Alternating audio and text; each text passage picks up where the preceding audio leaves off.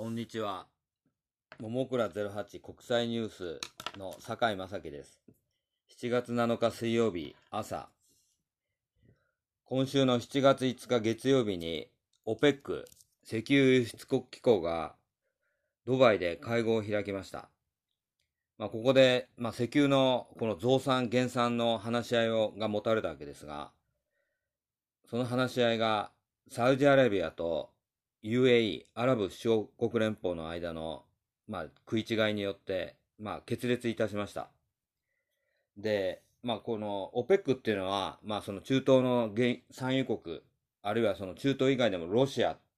あの、それからナイジェリア、あるいはその、なんていうんですか、カザ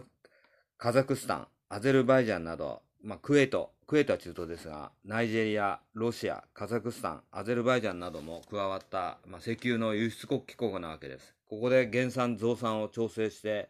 まあ、世界のなにその原油を供給して、そのなんていうか、まあ、世界経済の中で発言力、影響力を維持し、まあ、その石油を供給しようとしているわけです。まあ、この会合が月曜日に持たれたわけですが、まあ、ドバイ、これ UAE ですね。で持たれたわけですが、まあ、決裂したわけです。で、今現在、その OPEC の状況っていうのは、もう昨年のコロナの影響を考慮して、まあ、要するにコロコロナですね、これ皆さんご存知な。1日に昨年1000万バレルの減産を決めました。まあ、ところがここに来て、その世界的にワクチン接種による、まあ、コロナ後の景気回復っていうのが、だんだん少しずつ見えてきたわけです。で、コロナ後、世界経済が回復すると、この原油の減産減産によって、そのベンチマーク、そのなんていうか、ブレントって言いますが、この原油の価格が、あの、今すごく高くなってるわけです。減産によって。それが、そのインフレを引き引き起こす。まあ、これ世界的なインフレを引き起こして、世界経済の回復を妨げるっていう見方が、まあ、出てきてるわけです。だから、まあ、この世界的なインフレを抑えるっていう意味では、石油の原油の値段を下げるっていうことで増産が必要になってくるわけですが、まあ、UAE は、その、この OPEC 案、2022年末まで、この OPEC として減産を続けるとした案を、まあ、UAE、アラブ首長国連邦は拒否したわけです。で、UAE は、その、まあ、石油施設に、なんだか投資などもしていて、増産体制が整っており、まあ、増産を求めているわけです。で、この OPEC 案を、まあ、指導してきたのはサウジアラビアなんですが、まあ、この、ここだけ見ていると、その、なんていうか、石油のその増産と減産を決める、あとはまあその価格に対する見方の相違だっていうふうに見えるんですが、実はその裏に、もう中東の名手を自負するサウジアラビア。サウジアラビアは中東の名手を自負しています。が、この UAE、アラブ首長国連邦の地域、地域、グローバルにおける、まあなんていうか、突出感に不快感を持っているという噂が流れています。で、この UAE っていうのは、まあこれ、ご存知な方、中東地域行かれた方はご存知だと思いますが、その観光やビジネスのハブ、まあその中東地域における中心としての魅力を持ってるわけです。まあ非常にその近代的な都市を持っており、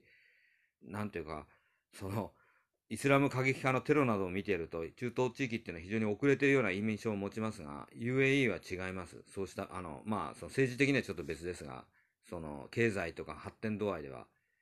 で、UAE はイスラエルとの国交樹立も初めて中東地域でやりました。イスラエルも承認したわけです。これも、まあ、中東地域では突出した動きなわけです。それから、まあ、UAE は、まあ、これはここに日本が出てくるんですが、日本との、まあ、これ JAXA だと思いますが、協力で火星探査機を送って、今その UAE の火星探査機は火星の周りを回っています。で、またこう日本のベンチャー企業と一緒になって、なんか月にも、あの、なんか、まあ、なんていうか、ランドローバーっていうか、その、探査機、無人探査機を送るっていう計画を進めています。そうすると、まあ、宇宙開発でも、まあ、そのイスラエルとの国境を樹立したっていう面でも、その観光やビジネスの、まあ、ハブとして、まあ、海外から UAE にたくさん観光客が来る、あるいはそのビジネスが舞い込んでくるっていうのは、サウジアラビア、中東の名手を自負するサウジアラビアとしては、まあ、口には出さなくてもおも、あまり面白くないわけです。で、サウジアラビアは今、その、多国籍連合を主導して、イエメンの内戦に介入しています。まあ、こうした動きの中で、その、まあ、なんていうか、今回その、減産に反対する、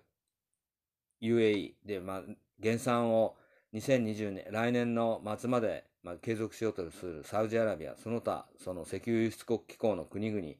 との間で、まあ、違いが生じたわけですが、やっぱりそこの今言いましたように、まあ、サウジアラビアの、まあ、UAE に対する不快感っていうのは、まあ、噂ではなく、まあ、どちらかといったら本当だったんだなっていうのが今回の会合の決裂でなんか分かったような気がします。まあ、会合は再び持たれて、減産、増産がもう一度話し合われるということなので、今後変わるかもしれませんが、まあ、中東のこの、なんていうか、OPEC のその減産増産というのは、単にその減産増産という話だけではなく、世界経済、あるいはその地域、中東地域における、そうした影響力の、まあ、大きさに対する動きっていうのも含まれているってことを簡単にお話ししました。桃倉08国際ニュースの坂井正樹でした。